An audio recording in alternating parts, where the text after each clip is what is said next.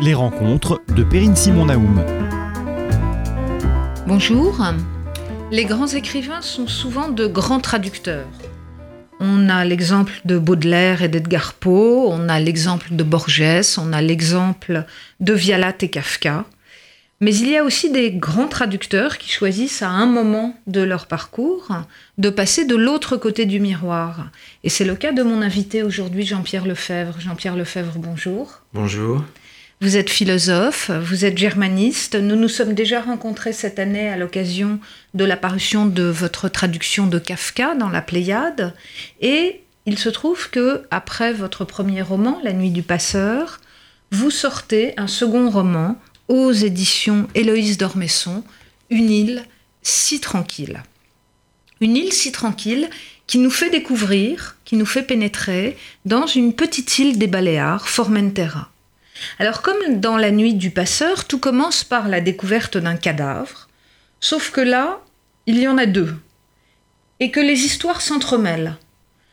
La découverte d'un cadavre est le départ de l'intrigue policière, mais l'intrigue policière ne se résume pas à la résolution du meurtre. Et d'une certaine façon, cette intrigue policière, on va le voir, est à la fois centrale et accessoire.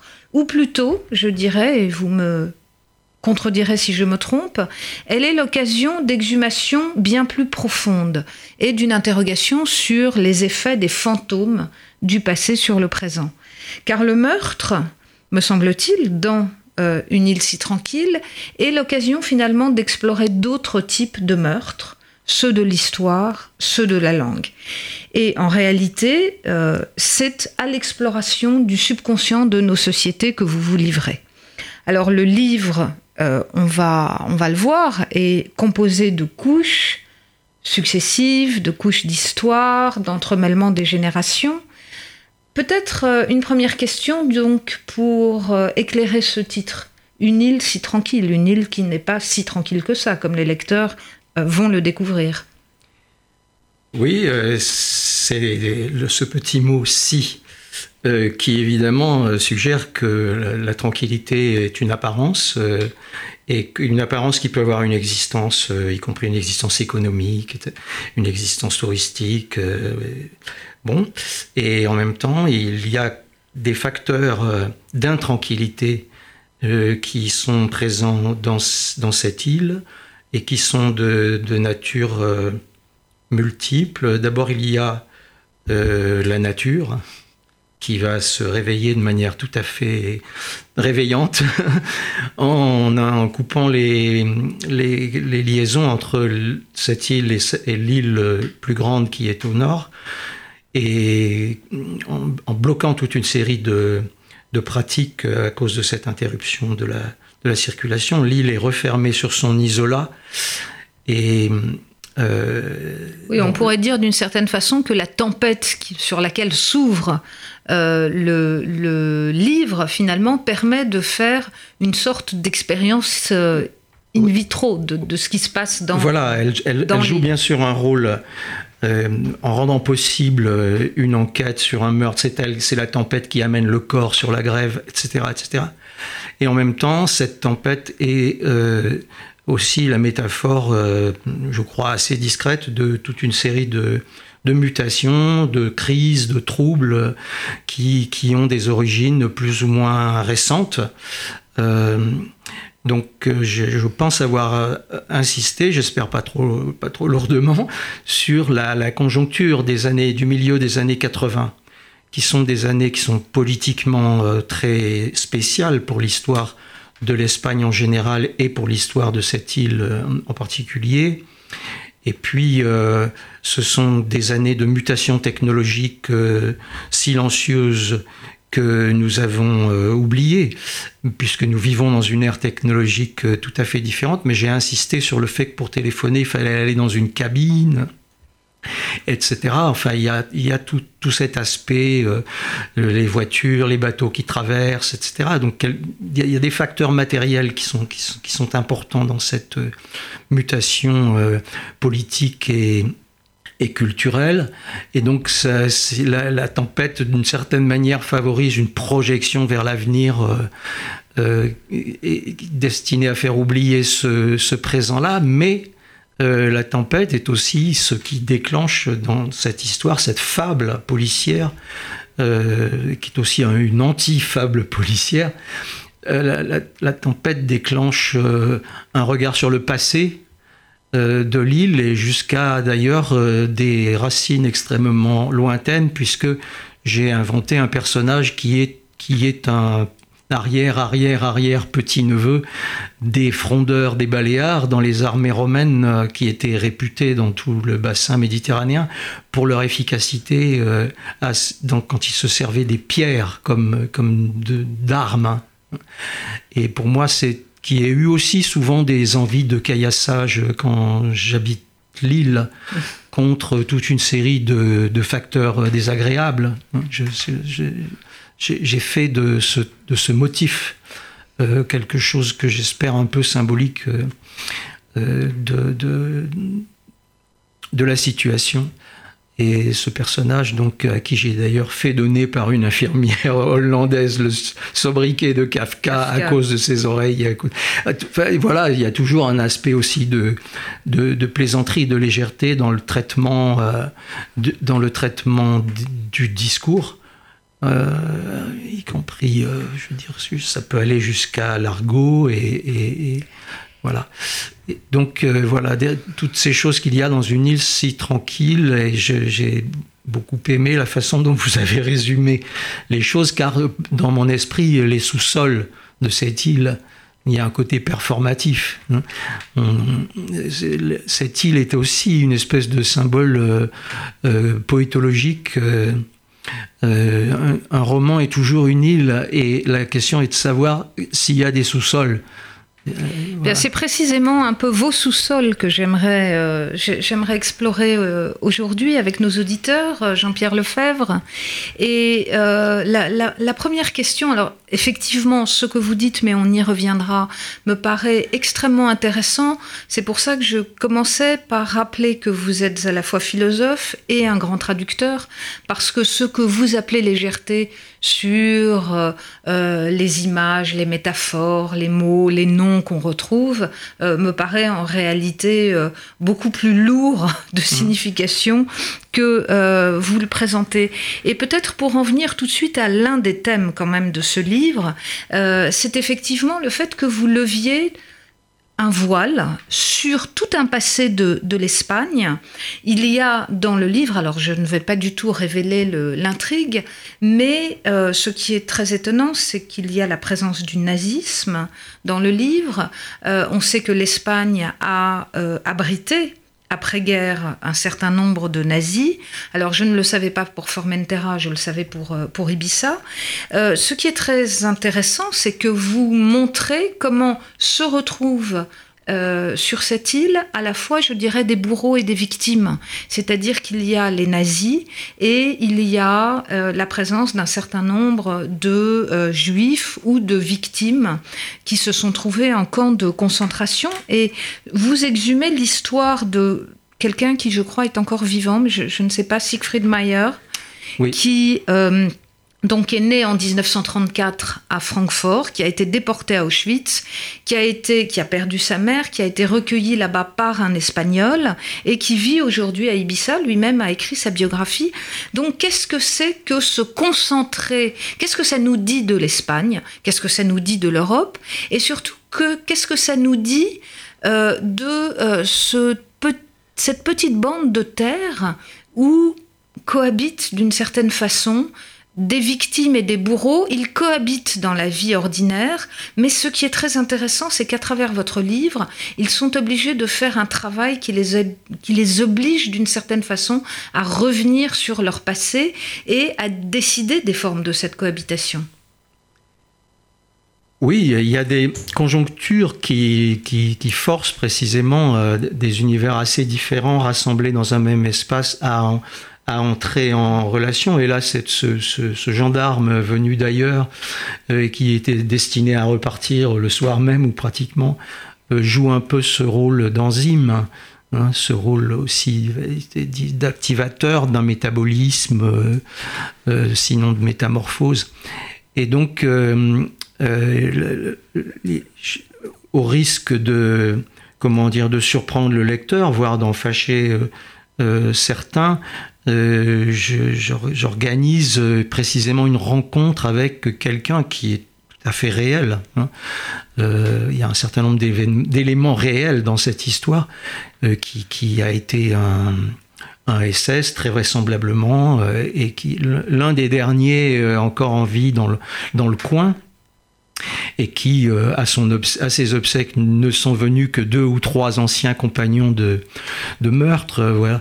Et, et mais je connais sa fille à, cet homme. Enfin, voilà. Et, euh, ce, gendarme, euh, poussé par d'autres facteurs, d'autres rencontres, dont la fille de la victime, euh, poussé par des facteurs propres, parce qu'il est lui-même toujours en questionnement sur, sur sa relation, y compris à sa propre épouse, qui n'est pas là, qui est absente et qui, d'une certaine manière, est aussi un personnage principal du, du roman. Oui, on va y venir, oui. Et donc voilà, un peu l'impensable cette rencontre euh, pour parler de d'une victime juive euh, qui n'est pas une victime du nazisme, qui est une victime des années 80. C'est une autre histoire, mais c'est l'occasion de, de, rencontre, d'une parole, et du coup, ce personnage, cet ancien SS, est, amené dans le dialogue à dire un certain nombre de choses qui informe le lecteur sur, euh, y compris sur la traque des criminels nazis, mais, mais aussi sur ceux qui n'ont pas été retrouvés sont devenus, etc., euh, etc. Et, c'est un peu la contradiction d'un livre de ce genre. Euh, c'est pas forcément la, la, légèreté, mais il y a toute une série de, de fausses pistes à commencer par la fausse piste de, l'issue du roman, dont je ne vais pas non plus déceler les, mystères, mais euh, il y a une série de fausses pistes parce que euh, c'est le lot commun. C'est toujours l'histoire, c'est souvent par des fausses pistes qu'on arrive à euh, retrouver des axes de, de, pensée, des axes de mémoire. Et donc, il y a toute une série de choses, en particulier les mutations aussi anthropologiques qui se produisent, euh, un rapport à la sexualité qui, se bouleverse. Euh, il faut avoir connu les, visites des, de la Guardia civile sur les plages pour dire aux gens de se rhabiller, etc. Il faut, voir un peu euh, ce, qui s'est passé, il faut voir le choc que ça a été pour les, pour les jeunes gens. Euh, brusquement avec l'afflux des, touristes étrangers, deux, euh, la libération des mœurs induites par la mort de Franco, etc. Euh, voilà, il y, a toute une série de chocs qui ça finit par entrer dans la même chambre d'écho.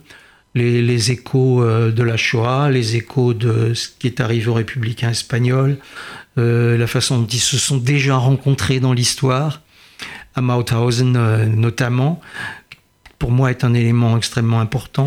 Oui, je voudrais qu'on reste euh, un peu là-dessus. Alors je rappelle à nos auditeurs que nous parlons avec Jean-Pierre Lefebvre de son roman policier Une île si tranquille qui paraît aux éditions Héloïse d'Ormesson. Euh, justement, pourquoi comment s'organise cette rencontre? Qu'est-ce que ça signifie dans votre esprit que euh, de prendre donc une île qui est aujourd'hui euh, désignée comme euh, l'île des plaisirs, de la liberté sexuelle, de la drogue, qui est cette petite île de Formentera, je le rappelle, à côté de la plus grande île Ibiza? Et je dois dire que d'une certaine façon, il me semble que vous retraduisez le, le fossé qui sépare les deux îles parce que vous parlez beaucoup de Formentera et pas beaucoup d'Ibiza, et en tout cas pas, en bien d'Ibiza. Donc je vois que vous avez tout à fait adopté le, point de vue des, des, habitants de, de Formentera. Mais qu'est-ce que ça veut dire dans votre esprit? Qu'est-ce que vous nous dites de notre époque? À travers justement euh, cette chambre d'écho qui est tout à fait originale que vous construisez entre les républicains espagnols, les juifs, la Seconde Guerre mondiale, les camps de concentration et les années 80 et ce qui se passe aujourd'hui. Oui, eh pour, pour donner un exemple, il y a très peu de temps, donc nous sommes en 2019, est arrivé à Ibiza, et après être passé devant Formentera, une patera, une, une, une barque avec des immigrants qui ont traversé le, bras de Méditerranée, qui fait quand même 250 km pour arriver à assez, assez long pour euh, venir euh, euh, dans ces îles, se réfugier fuir des destins difficiles. Et cette île qu'on pouvait penser figée dans ses traditions, ses costumes, ses danses typiques, sa solitude, etc., etc. Cette île a été historiquement un lieu de départ d'immigration vers euh, Cuba, vers Montevideo, vers, vers Buenos Aires, vers, vers toute l'Amérique latine. Donc c'est vraiment, c'est vraiment une petite île liée à la, à la planète. Et en même temps, elle a été colonisée par des peuples de toute nature, par les cannibales, non Par les Vandales. D'abord, il y a eu une phase néolithique qui a mhm. laissé quelques traces, et puis il y a eu euh, les, les, les, Phéniciens, les, les, Grecs, euh, les Romains, euh, les, les Vandales, les Arabes, les Berbères, puis les Arabes, etc., etc. Et puis aujourd'hui, et puis après les Européens. Enfin bon, voilà. Et donc l'île est aussi sa petitesse à quelque chose qui signifie la petitesse de la planète aujourd'hui. C'est-à-dire que on part le matin, le soir on est à New York, et puis euh, etc. Et, donc c'est ce que j'appelle la chambre la chambre d'écho, mais elle, voilà, elle contient elle contient tout, elle contient tout, et d'une certaine manière s'explique par tout. C'est-à-dire que si, si, elle est ce qu'elle est aujourd'hui, c'est aussi en raison de, de cette histoire. Euh, Alors, je voudrais pas que nos lecteurs, nos auditeurs pensent, et vos futurs lecteurs, qu'il euh, n'y a que des réflexions philosophiques. Je veux quand même rappeler que c'est un roman policier, il y a une formidable intrigue policière. Et peut-être l'une de, mes dernières questions serait de vous demander pourquoi vous prenez la plume aujourd'hui? Pourquoi vous passez de la traduction à la littérature? Qu'est-ce que la littérature nous dit? Qu'est-ce qu'elle permet, qu'est-ce qu'elle vous permet de dire de, notre, euh, de notre société aujourd'hui? Bah, disons, j'étais un peu dans le même bain euh, s'agissant de traduire et s'agissant euh, d'écrire. pour moi, même s'il y avait une dimension adversative, c'est-à-dire que J'écrivais pour moi précisément pour ne pas être aliéné dans le, travail sur un autre. Bon, pour oui, je rappelle que vous continuez de traduire Kafka en et ce oui, moment. Oui, je suis avec Milena en ce moment. Et, et donc, euh, euh, il peut y avoir un rapport contradictoire entre les, entre les deux. Et en même temps, il y a, il y a en permanence des problèmes, euh, comment dire, poétologiques pourquoi écrire comme ça quand on raconte, quand on raconte ça Et en particulier, évidemment, Kafka, qui, puisque c'est le dernier sur lequel j'ai travaillé, mais avant, j'avais travaillé sur Freud beaucoup, et donc, évidemment, j'ai aussi laissé quelques traces. Oui, mais est-ce qu'on ne pourrait pas vous dire que la littérature, c'est exactement comme Formentera? Finalement, c'est un isolat, c'est une île aujourd'hui. Bon, ça n'est pas le terrain le plus fréquenté, et encore moins par les jeunes générations. Donc, d'où parlez-vous? Ben, disons que on, prend des métaphores pour dire cette île c'est mon cœur, des choses comme ça. Bon, c'est sûr que euh, il y a une comment dire euh, une, en tout cas une, parenté qui s'installe avec les avec les années, avec euh, avec cette île et avec et qui, qui, je crois m'aide à être en parenté avec moi-même aussi. donc j'essayais d'aborder le, maximum de questions qui sont des questions de moi-même, y compris la, question qui, a un peu euh, euh, troublé mon enfance, qui est celle de cette personne que la noyée recherchait, la petite Henriette Goldenberg. Oui, alors euh, peut-être on n'en a pas parlé, mais est-ce que vous pouvez nous en dire Ah oui, pour moi c'est le moment absolument décisif quand, quand le, gendarme décide d'agir après avoir tergiversé pendant longtemps. Euh, il, est, il est ému, il ne sait pas forcément lui-même pourquoi, mais il est fortement ému au sens propre, c'est-à-dire poussé à, euh, par le, en découvrant que cette euh, cette femme qui vivait là, qui apparemment pouvait vivre dans une île tranquille, n'était pas si tranquille que ça, qu'elle avait son histoire, qu'elle avait, qu'elle était alertée par des découvertes récentes. Donc, euh, elle avait entendu dire par hasard, par le hasard d'une relation euh, comme ça mondaine, elle avait entendu dire que cette personne qu'elle avait connue, qui est partie à Auschwitz avec elle, et qui, elle, on n'en est pas revenu, euh, qu'elle avait connu dans un centre euh, de, pour la jeunesse euh, au début de la guerre à, Paris, quand les jeunes filles juives y étaient encore admises, serait encore vivante. Et alors, c'est pour ça qu'elle écrit une lettre à son ami et que cette lettre, le, personnage la découvre et c'est ça qui, qui lance vers la fin euh, vers la fin, euh, que je ne décrirai non, pas. absolument. Il lance vers la fin euh, le, cette espèce de roman policier dans lequel j'ai mis aussi les ingrédients, non pas pornographiques, mais, mais érotiques, qui font partie du genre et qui me plaisaient tout à fait. Donc, Oui, il y a un jeu aussi avec la littérature policière, évidemment, Jean-Pierre Lefebvre. Est-ce que nous sommes tous des intranquilles, à votre avis? Ben, J'espère. J'espère bien. J'espère bien. L'intranquillité, c'est c'est la vie, euh, y compris les chercheurs actuels ceux qui essaient de comprendre les mutations génétiques qui font progresser les espèces euh, s'interrogent sur le rôle du stress et de l'inquiétude et de et qu'est-ce qui qu'est-ce qui active les processus euh, quels qu'ils soient donc c'est c'est aussi une molécule spéciale, c'est-il. Et, la littérature policière, est-ce qu'elle est là pour euh, nous montrer que nous sommes présents et actifs Ou est-ce qu'elle est là au contraire pour nous montrer que nous sommes habités par des absences? Bah, Les deux. disons que les romans policiers, donc j'ai lu énormément de romans policiers dans mon, dans mon enfance et j'en lis encore, euh, y compris les, Islandais qui parlent du Nil aussi et qui, qui, traitent le facteur euh, isolement, etc., et qui vivent des choses tout à fait semblables.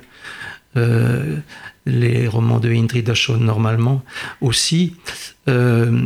Et, le, roman policier euh, assume des fonctions fantasmatiques euh, de, désir d'agir, etc., mais peuvent aussi servir à, déployer des sagesses par rapport à ce propre euh, désir. Et puis le roman policier est aussi dans la chambre d'écho, disons, des genres actuels avec le, avec le cinéma qui très souvent a pour origine un un roman. Et donc il y a une dimension de scénario aussi qui existait déjà dans mon premier livre et qui, euh, qui je, suppose, existe là aussi avec par surcroît des, des décors absolument prodigieux euh, qui mériteraient d'être regardés par des caméras.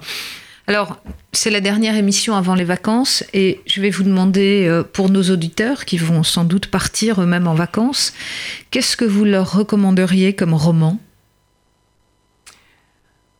pour les deux mois qui viennent? Ah, je, je, recommanderais... Euh, Ou comme lecture plus générale oui, je recommande, outre le mien, je recommande. Ah, le mien, le, vôtre, c'est moi qui vais le recommander. Mais euh, non, non, mais disons que je recommanderais euh, euh, le dernier livre de Patrick Deville, paru aux éditions du Seuil. J'ai remarqué que depuis le début, il écrit, lui aussi, il a un problème avec les titres. Et puis le, le dernier, il y a le son IA à la fin d'un mot, je les ai déjà oubliés. Mais voilà, j'aime assez le, le, ton de son écriture et puis cette, euh, ce voyage permanent à travers le monde qu'il fait et fait faire avec euh, aussi toute une série d'échos intérieurs et, et, des échos historiques. Euh, voilà, donc je me sens un peu en, en parenté avec, avec lui. Et puis sinon aussi des vieux romans de, des, vieux romans de, de, la culture euh, francophone. Euh, pas seulement des romans policiers, mais des romans d'aventure, des romans qui parlent à l'enfance, dont on ne se départit jamais. Bien, bah écoutez, euh, merci beaucoup Jean-Pierre Lefebvre. Moi, je vais recommander à nos auditeurs ce formidable roman euh, euh, Une île si tranquille, paru aux éditions Héloïse d'Ormesson. Et je pense qu'ils auront compris qu'à partir d'une toute petite bande de terre dans la Méditerranée, on peut faire de très grands voyages, à la fois à travers la planète et dans le temps. Merci beaucoup.